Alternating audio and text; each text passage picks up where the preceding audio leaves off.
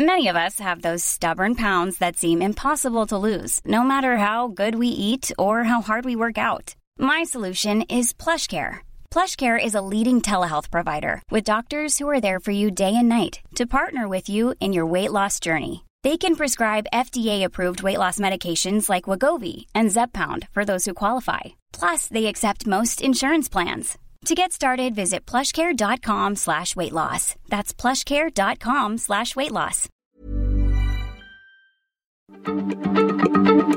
Heraldo Radio, la H se comparte, se ve y ahora también se escucha.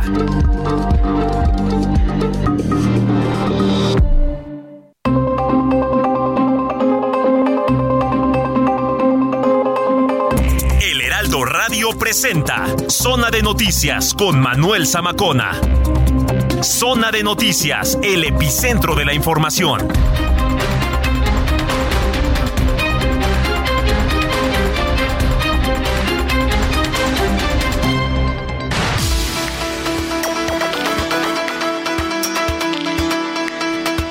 Ya son las 4 de la tarde en el punto 100 centro de la República Mexicana. No sé qué iba a decir otra vez, todo por arrancar de prisa. Tiempo del centro de la República Mexicana, señoras y señores. Qué gusto que nos estén acompañando ya en esta tarde de jueves. Hoy es 17, 17 de noviembre del año 2022. Que por cierto, ya prácticamente en muchos de los lugares, tanto en línea como en algunas tiendas, comienzan a poner las ofertas porque se, se viene el buen fin. Entonces, pues el día de mañana vamos a estar platicando con gente de la Policía Cibernética, porque también, pues hay que recordar que los hackers están muy activos estos días y sobre todo si usted va a comprar en línea, ¿no? También mucho cuidado al estar sacando efectivo, las recomendaciones, etcétera. Entonces, bueno, 17 de noviembre, que por cierto se celebra hoy el Día Internacional de los Estudiantes, una fecha pues anual en donde se conmemora la juventud pues, en varios países del mundo por la lucha para conseguir una educación libre y que dieron origen a numerosos movimientos estudiantiles también en muchos de los eh, países. ¿Y por qué se celebra este día? Es importante esta fecha para la población estudiantil en todo el mundo y digamos que tiene por ahí sus orígenes a partir del año 1939, cuando el 28 de octubre de este mismo año fue asesinado Jan Opletal, un estudiante de medicina a causa de la invasión nazi ocurrida en Checoslovaquia. Y que bueno, pues ya prácticamente a raíz, a raíz de, este lamentable acontecimiento hubo muchas protestas y levantamientos en las que no solo participó la población, sino estudiantes de todas las universidades. Entonces, bueno, pues Día del Estudiante, que por cierto es día de muchas cosas, ya le estaré platicando también. Yo mientras tanto le doy la más cordial bienvenida a la señal de Heraldo Radio, esto es zona de noticias y saludamos con mucho gusto a los que nos sintonizan a lo largo y ancho de la República Mexicana, de norte a sur, de sur a norte y también allá en Estados Unidos, en Telen Radio, en No Media Televisión y No Media Radio, a través de las diferentes frecuencias locales. Saludos a nuestros paisanos allá en Beaumont, en Houston, en acá, en Atlanta, en Chicago en Corpus Christi, etcétera. Y lo invitamos para que participe también en nuestras redes sociales, como todos los días, arroba Samacona al aire, arroba Samacona al aire, mándenos su punto de vista, opinión, comentario, sugerencia, denuncia. Es muy importante que usted denuncie y seamos la voz también ante las autoridades. Y que visite nuestra página www.heraldodemexico.com.mx www.heraldodemexico.com.mx Ahí hay un apartado, le da clic en radio y también puede ver nuestra transmisión aquí completamente en vivo desde Insurgente Sur 1271. Aquí está ubicada Torre Carrachi al interior las instalaciones de Heraldo Media Group desde donde estamos transmitiendo. Pues sin más, le saluda Manuel Zamacona y vamos con lo más importante hasta el momento. Le platico que las dirigencias del PRI, PAN y PRD en el Estado de México anunciaron el inicio de las mesas de trabajo para concretar una alianza electoral con la para contender también por la gubernatura del Estado de México en 2023. Los presidentes de estos tres partidos precisaron que la coalición deberá estar lista antes del 14 de diciembre. Es la voz de Eric Sevilla, presidente del PRI allá en el Estado de México. Nosotros pudimos derrotarlo. Ganamos en alianza 72 municipios y 37 diputados hoy nos representan en la legislatura local. Casi medio millón de votos más de nuestros rivales. Ahí está el trabajo en campo, ahí está la realidad de nuestro partido. Reconozco la voluntad y convicción de mis homólogos para trabajar nuevamente en alianza. Ello demuestra que sabemos dialogar, trabajar en equipo y construir acuerdos. Y el presidente Andrés Manuel López Obrador llamó esta mañana a la ciudadanía a votar para que la cuarta transformación no solo gane la presidencia, sino para también ganar el Congreso. Aprovecho para decirle a la gente, no solo votes por el presidente o por la presidenta, si quieres que haya una transformación o se mantenga la transformación, apóyale también votando por los candidatos al Congreso, porque si no lo van a ningunear. En el caso de nosotros ganamos la mayoría y se lo agradezco mucho a la gente, pero para llevar a cabo las reformas constitucionales se requieren dos terceras partes, no mayoría simple. Oiga, y se desplomó un helicóptero perteneciente a la Secretaría de Seguridad Pública de Aguascalientes. Dejó cinco personas sin vida, entre ellas al titular de la dependencia, Porfirio Javier Sánchez. Bueno, también Tere Jiménez, gobernadora de la entidad, informó que el desplome fue a causa de un accidente. Desafortunadamente, no hay sobrevivientes y se confirma el deceso del secretario estatal de Seguridad Pública, Porfirio Javier Sánchez Mendoza, del piloto Olegario Andrade Zamorano, del capitán Víctor Manuel Valdés Sánchez, del artillero Juan Humberto Rincón Martínez y del artillero Alejandro Serafín Guerrero. Han comenzado ya las investigaciones pertinentes para determinar las posibles causas de este percance, sin embargo, todo indica que se trata de un accidente. Sobre este hecho, algunos testigos están asegurando que motocicletas dispararon al helicóptero. Escuche usted. Mire, pues en ese momento yo iba pasando por este, en lugar de los hechos en donde se ven varias motocicletas siguiendo al helicóptero en tierra. En ese momento se ven las motocicletas como le empiezan a disparar, empieza como que a evadir el helicóptero los disparos. Sí evadió varios disparos, pero le alcanzaron a dar en una hélice. Es la falla en donde uno pensó que iba a caer en la clínica 6 o en la clínica, o sea, se vio que quiso caer en un lugar seguro. Bueno, en otros temas, la secretaria de Educación Pública Leticia Ramírez compareció en el Senado de la República, donde afirmó que la dependencia pues redoble esfuerzos para fortalecer los centros educativos del país y evitar la deserción escolar. El tramo subterráneo de la línea 12 del sistema de transporte colectivo Metro va a estar listo en el mes de diciembre. Ya así lo aseguró la jefa de gobierno de la capital, Claudia Sheinbaum. Próximamente van a dar a conocer la fecha en el que retome operaciones. En temas internacionales, el Congreso de Perú admitió la denuncia presentada por la Fiscalía General contra el presidente Pedro Castillo, en la que se le acusa de ser el responsable de una organización criminal activa en el Ministerio de Transportes y Comunicaciones, en complicidad con su exministro Juan Silva. la presidenta de la Cámara de Representantes allá en Estados Unidos, Nancy Pelosi, aseguró que no buscará su reelección como líder demócrata de la Cámara. Sin embargo, anunció que va a permanecer como legisladora de su distrito en San Francisco, cargo que ha ocupado durante 35 años. Tres sexoservidoras fueron asesinadas en un barrio residencial de Roma, lo que ha suscitado alarme en la capital italiana. Algunos medios de comunicación advirtieron de un posible asesino en serie. Las autoridades continúan con la investigación. Oiga, vamos rápidamente a los deportes. Eh, Sadio Mane, Sadio Mane no jugará en el Mundial de Qatar 2022, así lo informó la Federación Senegalesa de Fútbol. Mané entró en la lista de convocados de 26 jugadores de Senegal, pese a que sufrió un problema en el tendón de una rodilla. Sin embargo, no ha podido sanar. La escudería de Red Bull lanzó un comunicado donde aclararon la polémica entre los pilotos Sergio Checo Pérez y Max Verstappen después del Gran Premio de Brasil, donde bueno, Verstappen no dejó pasar a Checo Pérez en la última vuelta. Red Bull se echó la culpa sobre el tema, pues explicaron que ellos cometieron el error y no previsualizaron las circunstancias. Bueno, y como le hemos informado, Elizabeth Jiménez, de 12 años, desapareció este martes 15 de noviembre cuando salía de la secundaria en la que estudia, ubicada en la alcaldía Álvaro Obregón. Sus padres continúan en la búsqueda. Mario Miranda nos tiene más detalles en las calles de la capital. Adelante, Mario. Manuel, ¿qué tal? Buenas tardes. Pues informo que por segundo día consecutivo familiares, amigos y padres de la menor de 12 años, Elizabeth Jiménez Hernández, realizan un bloqueo en la avenida Santa Lucía de la colonia Olivar del Conde, esto en la alcaldía Álvaro Obregón. Recordar que la menor desapareció el martes pasado al salir de la escuela secundaria 111 al abordar el transporte escolar que la llevaría a su casa donde nunca llegó. El chofer de transporte comentó que al llevar a las menores a su casa tuvo que detenerse en la colonia Jalalpa debido a un bloqueo y por este motivo bajó a las dos menores. En este punto, una de las menores se llevó a su casa, pero Elizabeth no lo hizo. Le comento que el día de hoy la Fiscalía General de Justicia informó por medio de un boletín de prensa la Policía de Investigación ha obtenido diversos testimonios y revisión de cámaras de videovigilancia que han permitido tener avances importantes para poder ubicar a la menor. En estos momentos, la madre de la menor se encuentra en la Fiscalía para que le brinde más información de los detalles que dieron en el boletín de prensa. Manuel, pues continuaremos aquí al pendiente del regreso de la madre para ver qué nos informa de los avances en la investigación. Bueno, pues estaremos pendientes. Gracias, gracias Mario. Buenas tardes. Buenas tardes, Mario Miranda, de las calles de la capital. Nada me consigo concentrar.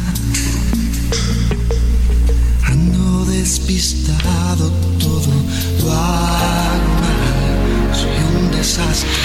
¿Qué tal? El cantante español Alejandro Sanz llegará a México en febrero de 2023 como parte del inicio de su gira internacional Sanz en Vivo. Ofrecerá una serie de 12 conciertos en distintas ciudades del país. Será el próximo 23 de noviembre que los boletos estén a la venta. ¿Qué es esto que me invita a vivir? Me da la ilusión. ¿Qué fuerza que a todo... No te pierdas lo que Total Play tiene para ti este buen fin.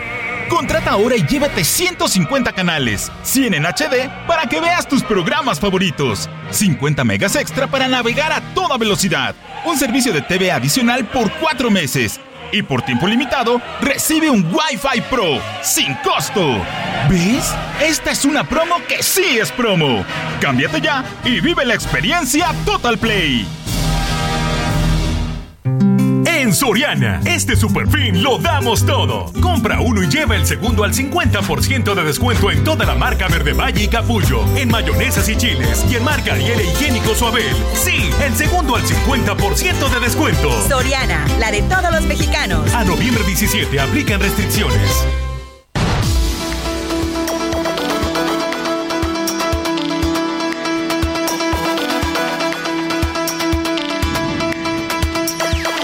Bueno, son las 4 de la tarde, ya con 11 minutos en el tiempo del centro del país. Oiga, le damos el número aquí en cabina.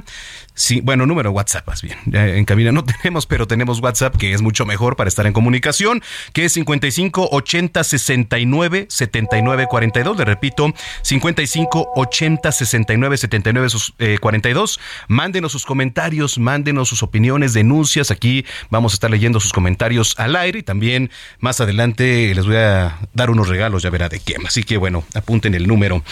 Le platicaba, y qué terrible, eh, este helicóptero de la Secretaría de Seguridad Pública en Aguascalientes se desploma. Algunos testigos dicen que, estaban disparando vía terrestre a la, aeronave. No se sabe a ciencia cierta, pero bueno, en el percance sí falleció Porfirio Sánchez, secretario de Seguridad Pública de la entidad. Vamos con nuestro compañero Omar Hernández. Adelante. Gracias. El helicóptero Águila 1 de la Secretaría de Seguridad Pública de Aguascalientes se desplomó por la mañana de este jueves en el municipio de Jesús María, que es vecino a la capital del estado. En esta aeronave viajaba el titular de la dependencia, Porfirio Javier Sánchez Mendoza, acompañado del piloto Olegario Andrade Zamorano, del capitán Víctor Manuel Valdés Sánchez y de los artilleros Juan Humberto Rincón Martínez y Alejandro Serafín Guerrero. Los cinco tripulantes de esta aeronave nave fallecieron al instante tras el percance. Testigos de la caída del helicóptero aseguran haber observado un grupo de motociclistas disparando hacia el helicóptero con armas de grueso calibre. Sin embargo, las autoridades afirmaron en conferencia de prensa que se trató de un accidente, aunque la gobernadora Teresa Jiménez tampoco ofreció detalles para sustentar esta versión. Tras la muerte del titular de la Secretaría de Seguridad Pública, la gobernadora nombró a Manuel Alonso García como encargado de la dependencia. Se desempeñaba como titular de la Agencia de Investigación Criminal.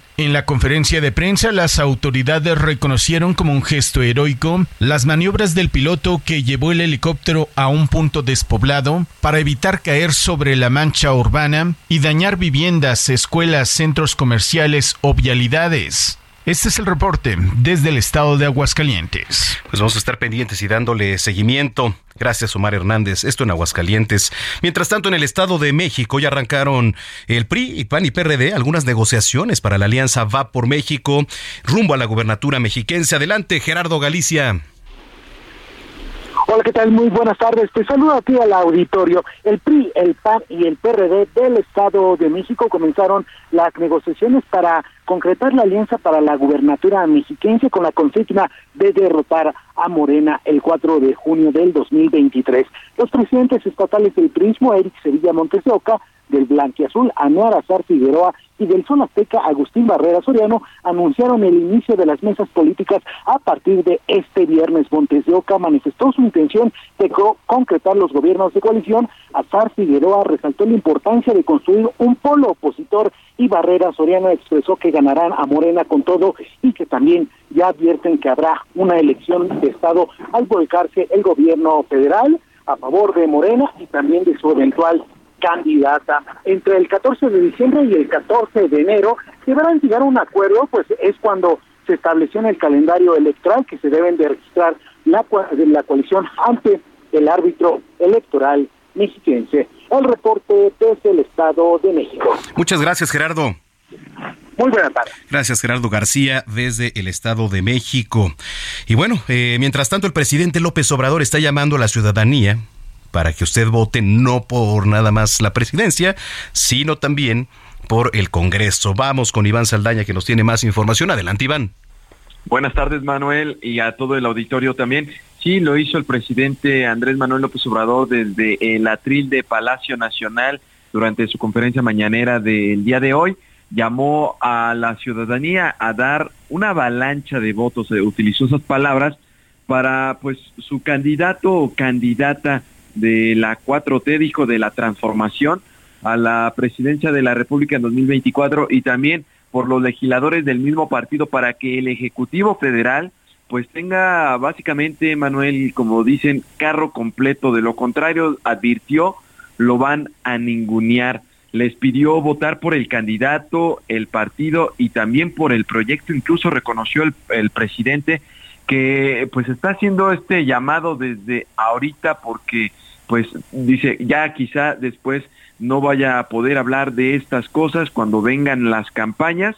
Y dice no solo votes por el presidente o por la presidenta, si quieres que haya una transformación o se mantenga la transformación, apóyale también votando por los candidatos al Congreso, porque si no lo van a ningunear, dijo el presidente López Obrador, en referencia de cara a la próxima eh, pues discusión que tengan que dar los diputados sobre la, la, propuesta de reforma constitucional en materia electoral de que les envió el presidente López Obrador eh, y pues ya eh, está previendo el presidente López Obrador un rechazo a esta ya que dice pues no cuentan con la mayoría calificada las dos terceras partes de la Cámara de Diputados también del Senado que se requieren para aprobar esta reforma constitucional, dijo, pues tenemos mayoría simple. Él señaló que eh, a pesar de que eh, en 2018 pues hubo campañas en su contra, de hecho puso declaraciones de Enrique Krause, de Héctor Aguilar Camín, dice que eh, pidieron que se dividiera el voto, una parte por el presidente y otra por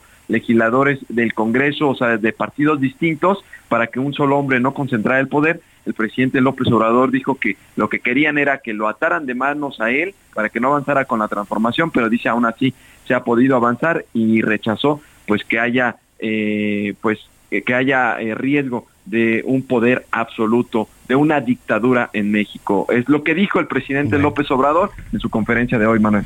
Bueno, gracias, gracias por el reporte, Iván.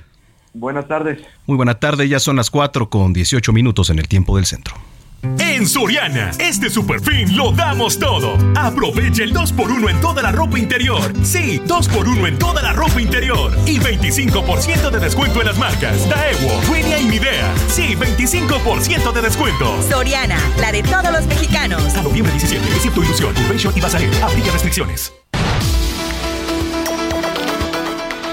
Oiga, la organización WIGO anunció un plan de recuperación económica para personas trabajadoras en empleo informal aquí en la, en la Ciudad de México. Me da mucho gusto saludar a Tania Espinosa, representante de WIGO aquí en nuestro país. ¿Cómo estás, Tania? Adelante. Eh, gracias por tomar la comunicación. Bien, Manuel, muchas gracias por el espacio, a tus órdenes.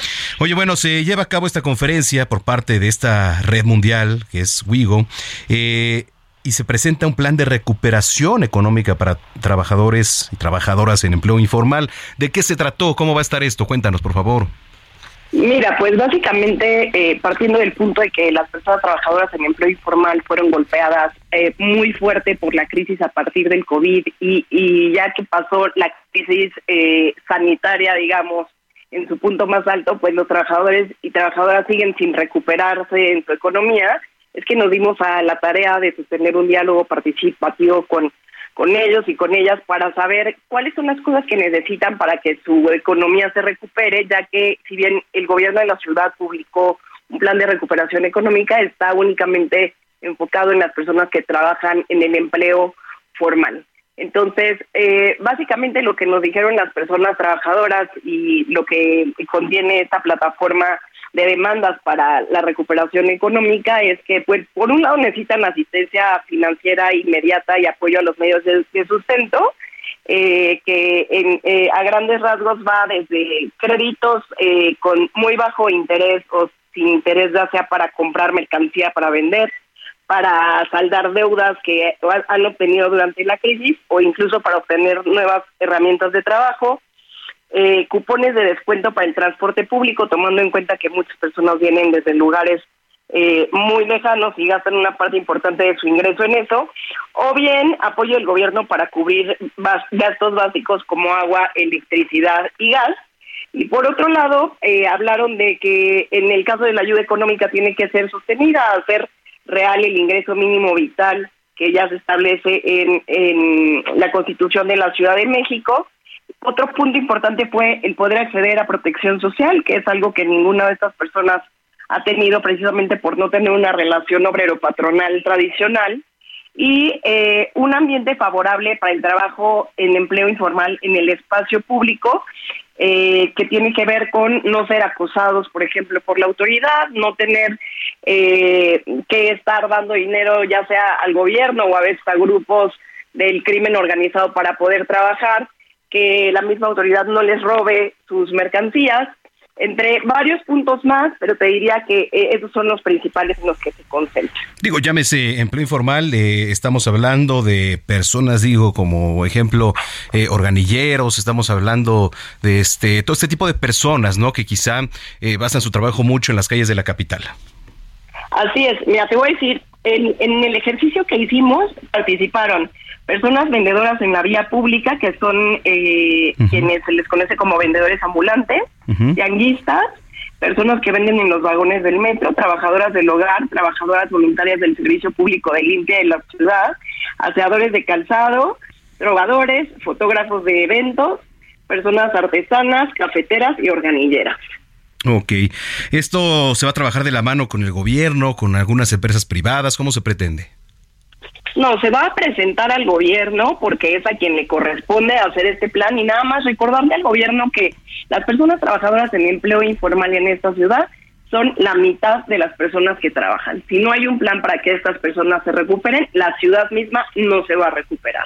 Correcto, entonces, a ver, aquí estaba viendo algunos puntos, dice asistencia financiera, lo que ya me comentabas, ¿no? Acceso a la vivienda, acceso a la protección social, etcétera. Bueno, ¿cuándo, ¿cuándo se piensan reunir y cuándo lo, lo presentan o ya lo han presentado este eh, todo esto que nos acabas de platicar, Tania? Esto lo presentamos en conferencia de prensa, eh, en un evento internacional, como bien señalas, el lunes en la Comisión de Derechos Humanos de la Ciudad de México, o sea, el lunes que ya pasó, y ahora lo que corresponde es eh, organizarnos con los trabajadores para que ellos mismos decidan cómo quieren que sea su presentación al gobierno. Bueno, pues vamos a estar muy pendientes. Eh, ¿Alguna red social, alguna página donde podamos encontrar más de lo que nos platicas? Claro, es eh, arroba Global, en Twitter, Guigo se escribe W-I-E-G-O, y la página igual es eh, guigo.org. Correcto. Pues Tania, eh, muchísimas gracias, gracias por habernos acompañado y le estaremos dando seguimiento al tema. Gracias a ti, Manuel. Hasta luego. Hasta luego, Tania Espinosa, representante de Wigo aquí en nuestro país. Son las 4 de la tarde ya, con 23 minutos en el tiempo del centro. Oiga, yo lo invito también para que nos escriba en nuestro WhatsApp 55 80 69 79 42. Le repito, 55 80 69 7942. Este, y también hay que visite nuestra página www.heraldodemexico.com.mx, le repito www.heraldodemexico.com.mx, que por cierto, hoy también 17 de noviembre, la UNESCO comenzó a celebrar el Día Mundial de los de la Filosofía, fíjese desde 2002, aunque no fue hasta el 2005 en el que declaró su conmemoración oficialmente el tercer jueves del mes de noviembre, la filosofía que bueno, pues el Día Mundial se celebra y la importancia del pensamiento filosófico que anima a las personas de todo el mundo a compartir su herencia filosófica entre sí, porque la filosofía dicen por ahí, es la base para la paz mundial. Son las 4 con 24, vamos a la pausa, no le cambie, tenemos más. Regresando vamos a platicar eh, y le vamos a entrar al tema porque se pretende por ahí que los nacimientos no se pongan en lugares públicos. Entonces, bueno, pues está interesante el tema. Ya volvemos, está usted en zona de noticias.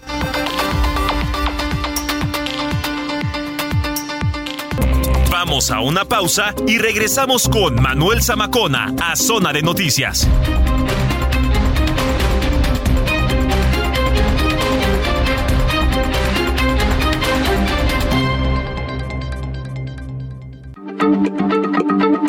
Heraldo Radio, la H se lee, se comparte, se ve y ahora también se escucha.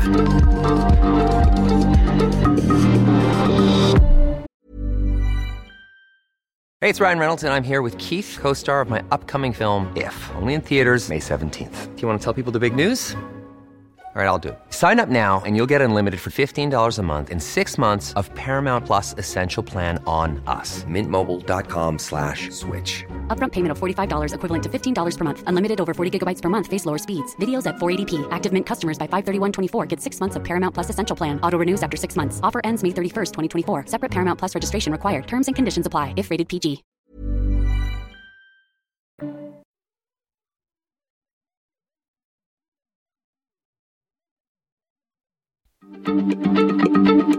Heraldo Radio, la H se lee, se comparte, se ve y ahora también se escucha.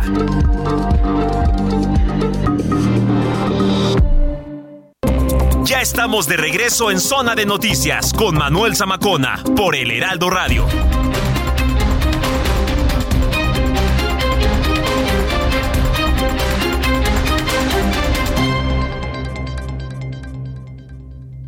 La batalla entre la comida saludable y la chatarra. Oye, mi amiga, vente conmigo. Si tienes antojo, yo te voy a llenar. Claro que te llena. ¿Pero de qué? ¿Pura chatarra te vas a meter? Pero mira mis colores, estoy llena de sabores. ¡Qué cínico! Eres puro químico. Mejor una botana bien natural. Pura vitamina que te nutre de verdad. Dame un momento, mira quién llegó. Solo un instante y te lleno de sabor. Comida industrial con sabor artificial. Come de más y la pagarás. ¿Ya previste? ¡Ya hiciste! Gobierno de México. La arena estaba de bote en bote, la gente loca de la emoción. En el ring luchaban los cuatro rudos, ídolos de la afición. La arena estaba de bote en bote, la gente. Son las 4 de la tarde ya con 31 minutos en el tiempo del centro del país. Vámonos el sábado a la Arena Coliseo al embudo de Perú 77. Vámonos, por supuesto. Les voy a regalar boletos para que se vayan a ver la mejor lucha libre del mundo, que es la del Consejo Mundial de Lucha Libre.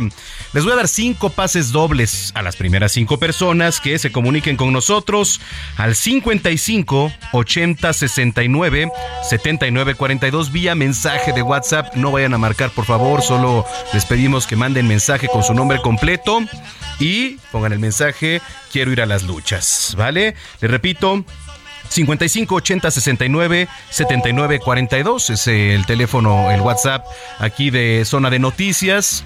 Les repito, escríbanos, quiero ir a las luchas y su nombre completo, por favor. Ya más adelante se ponen en contacto con ustedes para que mañana pasen aquí a las instalaciones del Heraldo por sus boletos y el sábado se vayan a ver la mejor lucha libre del mundo ahí a la Arena Coliseo 432. La arena estaba de bote en bote, la gente loca de la emoción. En el ring luchaban los cuatro rudos, ídolos de la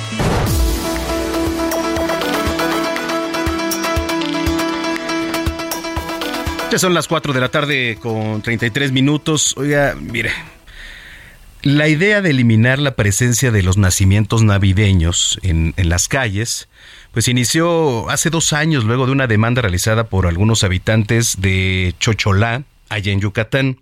Y entonces digamos que el tema llega hasta la Suprema Corte porque un ministro quiere prohibir la instalación de nacimientos navideños en lugares públicos, ¿eh? que obedece un amparo, le repito, de hace dos años. Juan Luis González Alcántara eh, se iba a presentar la propuesta a sus compañeros este 9 de noviembre. El chiste es que se, se pospone esta pues digamos, esta discusión ahí en la Suprema Corte, pero ¿de qué va todo esto? O sea, ¿cuál es la justificación? Dicen que por ahí la instalación de estas escenas bíblicas en la vía pública viola la libertad religiosa. Es cierto que viole la libertad religiosa y me da mucho gusto platicar en la línea telefónica con el maestro Tulio Salanueva, abogado fiscalista, a quien saludo con gusto. Eh, maestro, ¿cómo estás? Qué gusto, como siempre. Buena tarde. Manuel, siempre un placer estar en tu programa contigo y con tu importante auditorio. Muchas gracias por la invitación. Gracias. Oye, pues ponemos en contexto este tema de los nacimientos navideños. Eh, ¿Es legal el prohibir este, estos escenografías, estos pasajes bíblicos ahí en las calles? Platícanos un poquito desde el lado jurídico. Pues mira, creo que es un sinsentido lo que hace la Corte. Por principio de cuentas, debo de decirte que la propia Corte tiene asuntos de la mayor trascendencia, de la mayor relevancia nacional, eh, problemas muy importantes que tienen que discutirse tanto en el Pleno como en las salas, y está, me parece, desviando la atención con un tema que no tiene la trascendencia jurídica que debiera ocupar a los ministros de la Corte. Eh, dicho esto, debo decirte que efectivamente la, la primera sala tiene a su cargo discutir un asunto en el que a petición de una asociación civil en el en el municipio de Yucatán se pretende prohibir la instalación por parte de entes públicos como lo son los municipios de escenas religiosas, particularmente de los nacimientos, eh, sobre pretexto de que se viola precisamente la libertad de, de religión, la, la, libertad de culto, como tú bien lo decías al inicio de tu exposición. Eh, el proyecto va en el sentido de decir que efectivamente los municipios deben respetar el Estado laico y que no debe de permitirse la instalación de esas escenas en lugares públicos y mucho menos por parte de eh, entidades públicas como lo son los municipios. Sí, no, porque además, eh, digamos que la propia Constitución establece ahí en uno de sus artículos el principio histórico de la separación del Estado, de las iglesias, y tú, como bien decías, el, tema de pues el respeto al culto, a la religión, etcétera.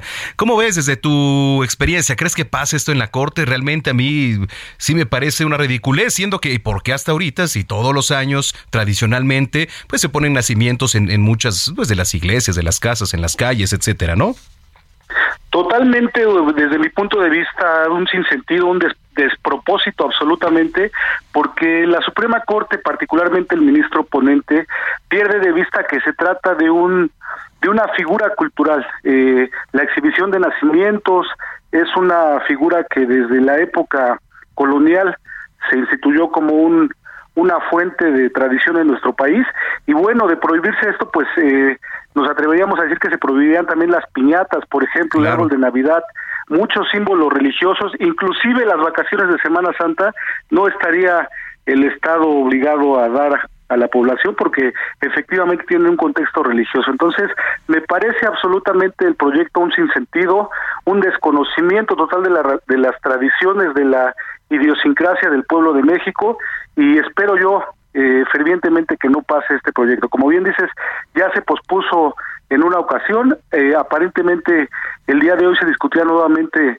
en la sala de la Corte y nuevamente se pospone al parecer para 2023, estimado Manuel. Sí, digamos, ahorita salieron eh, otros temas, entonces esto se, se pospone. ¿Tú crees que hasta el próximo año o, o ya en, en algunos días se pudiera retomar?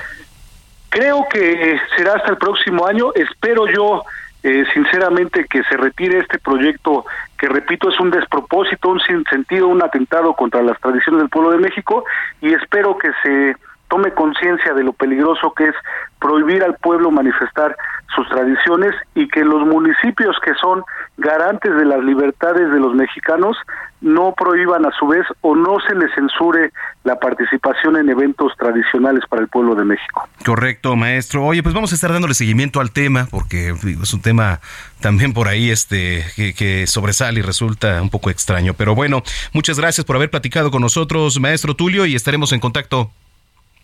Con mucho gusto, Manuel, claro que sí, a tus órdenes. Gracias, es el maestro Tulio Salanueva, abogado fiscalista. Y a ver, pues sí, o sea, yo quiero escuchar su opinión. Escríbame 55 80 69 79 42 55 80 69 79 42 porque además a ver la ley dice también el Estado no podrá establecer ningún tipo de preferencia o privilegio en favor de religión alguna y tampoco a favor o en contra de ninguna iglesia ni agrupación religiosa. ¿Usted qué dice? ¿Está de acuerdo que se retiren los nacimientos navideños de las calles? Ya son las 4 con 38 minutos en el tiempo del centro y aquí en la capital, la Fiscalía General de Justicia de la ciudad eh, está listando la entrega de la investigación del caso de la joven Ariadna Fernanda. Carlos Navarro, tú tienes más información. Adelante. Buenas tardes, Manuel. Te saludo con gusto a ti, al auditorio, y te comento que la Fiscalía General de Justicia de la Ciudad de México, quien encabeza Ernestina Godoy, ya está por entregar la investigación de Ariadna a la Fiscalía General de la República. Hoy, en un mensaje a medios de comunicación, Godoy informó que eh, no van a dejar impunes los actos que han sufrido tanto Ariadna como Lidia Gabriela. Te comento que en el caso del feminicidio de Ariadna, detalló, han logrado una investigación sólida que se encuentra respaldada por trabajos científicos y profesionales realizados por ministerios públicos, policías de investigación y peritos de la Fiscalía. Escuchemos. Las próximas horas entregaremos a la Fiscalía General de la República la investigación que hemos realizado hasta el momento, luego de que a solicitud nuestra esa institución ejercerá su facultad de atracción de la indagatoria. Estamos convencidas de que se obtendrá una sentencia ejemplar, pues contamos con elementos de prueba sólidos y contundentes que acreditan la probable participación de Rautel y Vanessa en el feminicidio de Ariadna. Recordemos que en días pasados un juez de control logró vincular a proceso tanto a Vanessa como a Rautel. Además, la fiscal aseguró que ningún crimen en contra de las mujeres de la Ciudad de México quedará impune después de lo ocurrido con Ariadna y Lidia Gabriela en días pasados. Escuchemos. La Fiscalía General de Justicia nos hemos comprometido para que ningún crimen en contra de nosotras las mujeres quede impune. Y lo vuelvo a decir, en esta ciudad existe cero tolerancia a la violencia en nuestra contra. Recordemos que en días pasados fue detenido Pedro N., quien era el taxista que operaba la unidad desde donde se arrojó Lidia Gabriela en Ermita, Iztapalapa. Manuel, la información que te tengo. Estaremos pendientes. Gracias, Carlos. Hasta buenas tardes. Buenas tardes, Carlos Navarro, aquí en la capital. Oiga, eh, mientras tanto, allá en, en Sonora se registró una balacera se registró una balacera cerca de una escuela. En un momento vamos a estar haciendo contacto con mi compañero Gerardo Moreno. Mientras tanto, rápido les doy, ya hay ganadores para eh, que se vayan el día sábado a la Arena Coliseo. Ah, exactamente, está por aquí Mauricio Rodríguez, Alfredo Estrada, Emanuel Islas, Javier Martínez e Ilse Pamela López. Muchas felicidades a ustedes, una por estarnos sintonizando y dos por, por los boletos que se van a llevar para que vayan acompañados a la Arena Coliseo el próximo sábado. Mañana pueden pasar aquí a las instalaciones, ya se van a poner en contacto con ustedes a partir de las 10 de la mañana para que recojan sus boletos, ¿vale? Entonces, pues bueno, muchísimas gracias, gracias por estarnos sintonizando. Y gracias a usted que nos escribe también aquí en, en nuestro WhatsApp, le repito, 55 80 69 79 42, ahí le va de nuevo, 55 80 69 8069 7942 es nuestro teléfono, es nuestro WhatsApp para que se ponga en contacto con nosotros. Y bueno, pues eh, tenemos más información, ya estamos este, contactando a nuestro compañero Gerardo Moreno, y le platicaba, hace rato dice, no estoy de acuerdo en que ya se quiten los nacimientos, ya son parte de las tradiciones mexicanas, nos sentimos identificados con esta expresión cultural. Saludos, dice Rebeca López, muchas gracias, gracias de, parte de Rebeca López y a usted también que nos escribe. Oiga, y en el Estado de México se van a implementar operativos de vigilancia durante este buen fin. Vamos con Leticia Ríos que nos tiene la información. Adelante, Leti. ¿Qué tal, Manuel? Buenas tardes. Efectivamente, eh, en el Estado de México se van a implementar un operativo que contará con la participación de 2.779 elementos de la Secretaría de Seguridad para reforzar la vigilancia en 486 puntos prioritarios con alta concentración de comercios. Eh, esto para garantizar la seguridad, orden, paz y tranquilidad, así como proteger el, patrimonio de consumidores y comerciantes durante el buen fin 2022. Eh, así lo informó el secretario de Seguridad, Rodrigo Martínez El funcionario destacó que se llevará a cabo desde el 18 de noviembre y hasta el próximo 21 este operativo, principalmente en los municipios del Valle de México y del Valle de Toluca, aquellos donde se tiene mayor número de comercios y por ende más flujo de población, no tanto en las zonas de mayor índice delictivo, aunque dijo que no se van a descuidar los 125 municipios que conforman la entidad. En conferencia de prensa en conjunto con el sector empresarial mexiquense, Martínez Celis dijo que se tendrá un intercambio de información con las empresas y los comercios sobre los puntos de mayor riesgo.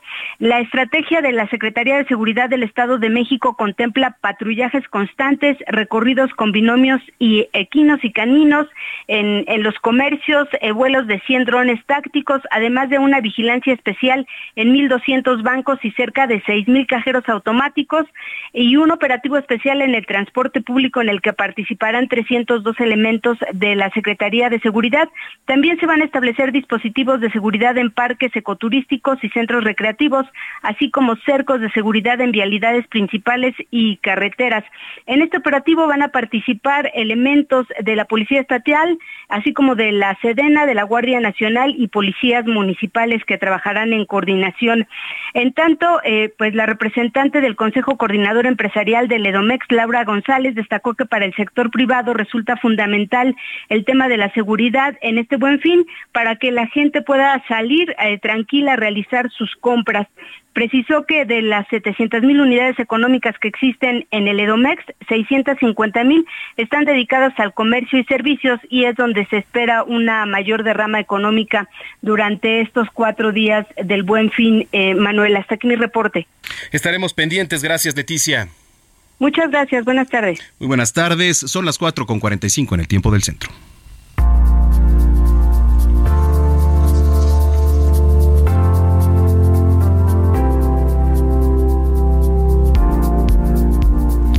Bueno, pues ya está por aquí nuestro querido Edson Alamilla, promotor cultural. ¿Cómo estás, Edson? ¿Cómo estás, Manuel? Muchísimas gracias por la oportunidad de hablar de libros, de autores, de historias. Y bueno, traigo, lo prometido es deuda, traigo un buen de títulos de Michael Connelly, que si me lo permites, Manuel, es nuestro Balzac contemporáneo en la novela negra. Ahorita te voy a decir cuáles son sus influencias, para, pero de entrada sus credenciales son, hay una serie con muchísimas ya temporadas en, en, Amazon Prime de Bosch, su eh, detective, su policía eh, con el que ha publicado casi la mayoría de sus novelas desde Eco Negro y eh, ahora en otra plataforma se estrena el, el, abogado de Lincoln que es precisamente un eh, abogado eh, que trata de resolver crímenes, pero tiene esta situación de su vida no, no es tan sencilla. Trabaja con dos de sus esposas, la primera y la segunda esposa. Entonces, este, eh, eso lo hace mucho más complicado, yo supongo. La serie es divertidísima, pero no vengo a hablar de la serie, sino de Michael Connelly, que es un escritor norteamericano que además fue periodista, fue periodista de de, nota roja. ¿Sabes? Y de ahí yo creo que le agarró el amor eh, por, el detective Harry Bosch.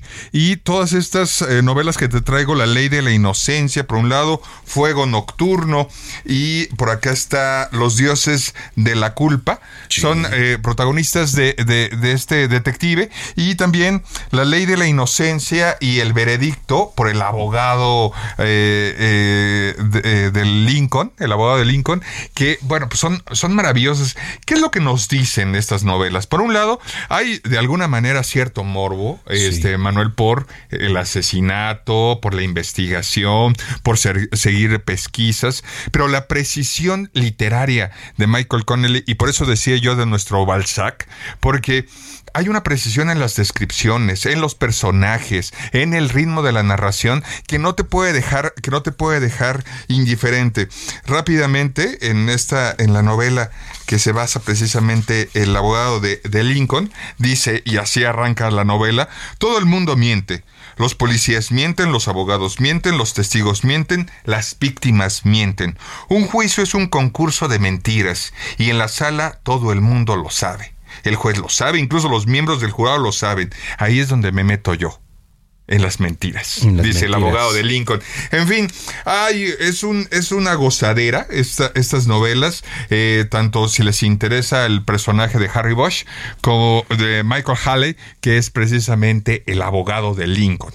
Oye, están, están buenísimos, ¿eh? Porque, digo, la novela policíaca no sé qué tanta sea consumida aquí, pero seguramente bastante. Pues mira, em, hay dos ejemplos, hay dos ejemplos. Ah, ya viene la Feria del Libro de, Guadalajara. Sí. Este, yo creo que se van a comentar mucho. Padura en, en, en Cuba es una referencia bastante importante. Y aquí en México, eh, Paco Ignacio Taibo II eh, empezó a, publicar a Velasco Arán y creo que hay alguna, alguna referencia bastante interesante en torno a la literatura policíaca. Eh, hay una gran referencia, hay yo creo que grupos de lectores muy bien formados sobre la novela negra.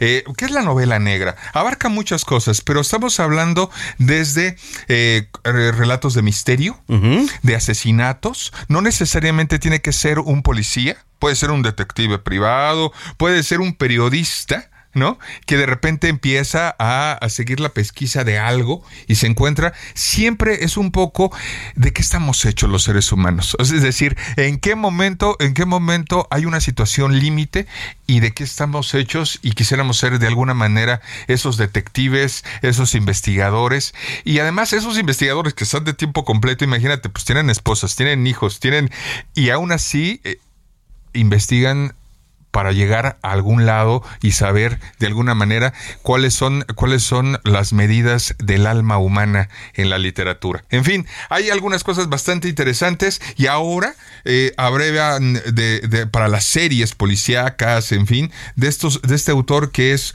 les decía a la audiencia, a tu audiencia, es nuestro Balzac contemporáneo en cuanto a la novela policíaca, Michael Connelly.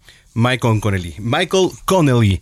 Oye, pues qué, qué padre, ¿eh? Y ya vi que traemos aquí regalos también para el público. Sí, tenemos, bueno, por un lado tú eh, éntrale, este, yo te traía esta, pero ya vi que estás aquí eh, checando. Yo digo que, que, bueno, hay dos, el fuego nocturno y la, la ley de la inocencia es un, algo, me entusiasman bastante, pero pues tú lo que quieras leer, este, dátelo para este fin de semana y, y también que, que, nos llamen a tu audiencia para que se hagan de buenas novelas. Novelas macizas, buenas historias para este fin de semana. Oye, entonces, te si regalamos cinco... Sí, sí, claro. Cinco Este, libros para el público para que se lleven a Michael Connelly? Michael Connelly eh, es, eh, inició publicándose en español por Roca Ediciones y llega en por ADN, la, la, editorial española.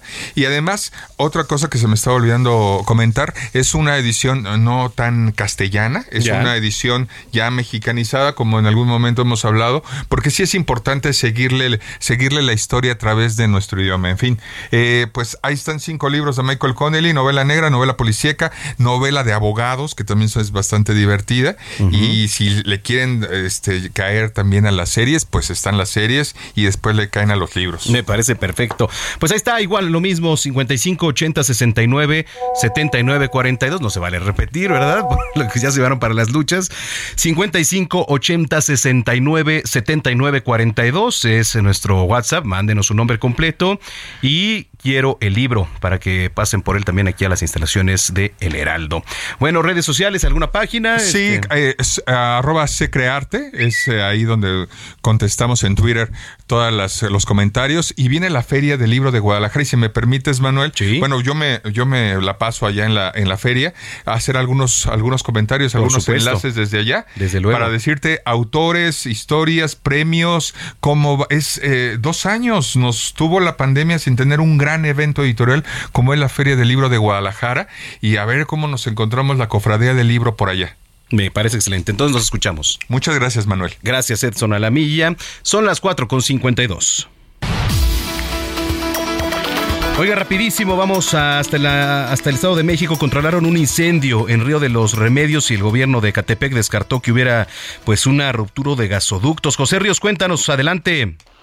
¿Qué tal, Manuel? Buenas tardes, un saludo con gusto a ti, quienes nos escuchan por el Heraldo Radio. Pues sí, como bien comentas, luego de tres horas de intensos trabajos en un operativo en conjunto con alcaldías de la Ciudad de México y del Estado de México, pues se controlaron los incendios que se suscitaron en 15 respiraderos del Río de los Remedios. El trabajo, pues bueno, hay que apuntar, Manuel, como bien comentas, eran ductos de respiración que tapaban pues este canal que anteriormente pues era de desagüe. Sin embargo, en el lugar, Manuel, pues bueno, se encuentra un personal de Pemex y de, del, del ejército para revisar si no existe ninguna afectación al respecto. Hasta el momento, perdón, afortunadamente, pues solo ha sido el susto del incendio, ¿no? El cual que, pues bueno, hay que apuntar, se veía desde distintos puntos de la ciudad y del Valle de México. Sin embargo, pues no resultaron ninguna personas heridas, sino que fue el propio gas que creó estos canales de desagüe el que originó este incendio, aunado a que mucha gente tira basura y provocó el incendio de la zona. Hasta el momento, pues como te comento, no hay ninguna persona lesionada y se realizan las labores para descartar alguna fuga de gas. Ese es el informe que te tengo, Manuel.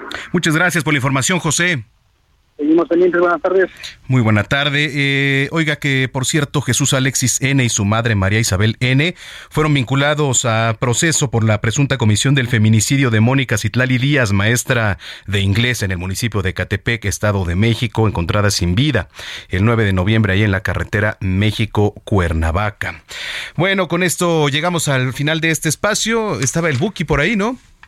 Estaba el Buki para salir porque Marco Antonio Solís fue reconocido anoche como la persona del año en la edición número 23 del Latin Grammy. El cantautor cerró su propio homenaje cantando Si no te hubieras ido, uno de sus más grandes éxitos y que hoy estamos escuchando. Nos vamos, mañana nos tenemos una cita aquí en punto de las 4 de la tarde en zona de noticias a través de Heraldo Radio. Mientras tanto, yo soy Manuel Zamacona, arroba Zamacona al aire.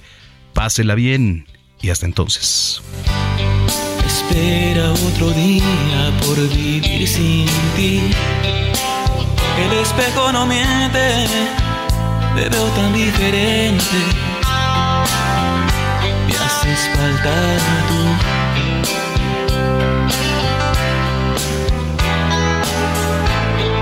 La gente pasa y pasa siempre tan igual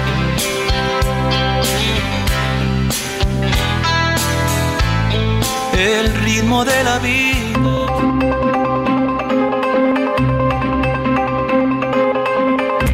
El Heraldo Radio presentó Zona de Noticias con Manuel Zamacona.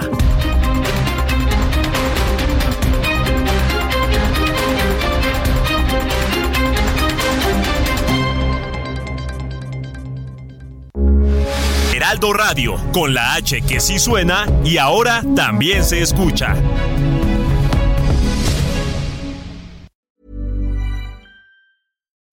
You like to look five years younger? In a clinical study, people that had volume added with Juvederm Voluma XC in the cheeks perceived themselves as looking five years younger at six months after treatment. Look younger, feel like you. Add volume for lift and contour in the cheeks with Juvederm Voluma XC. Reverse signs of aging by adding volume to smooth laugh lines with Juvederm Volure XC.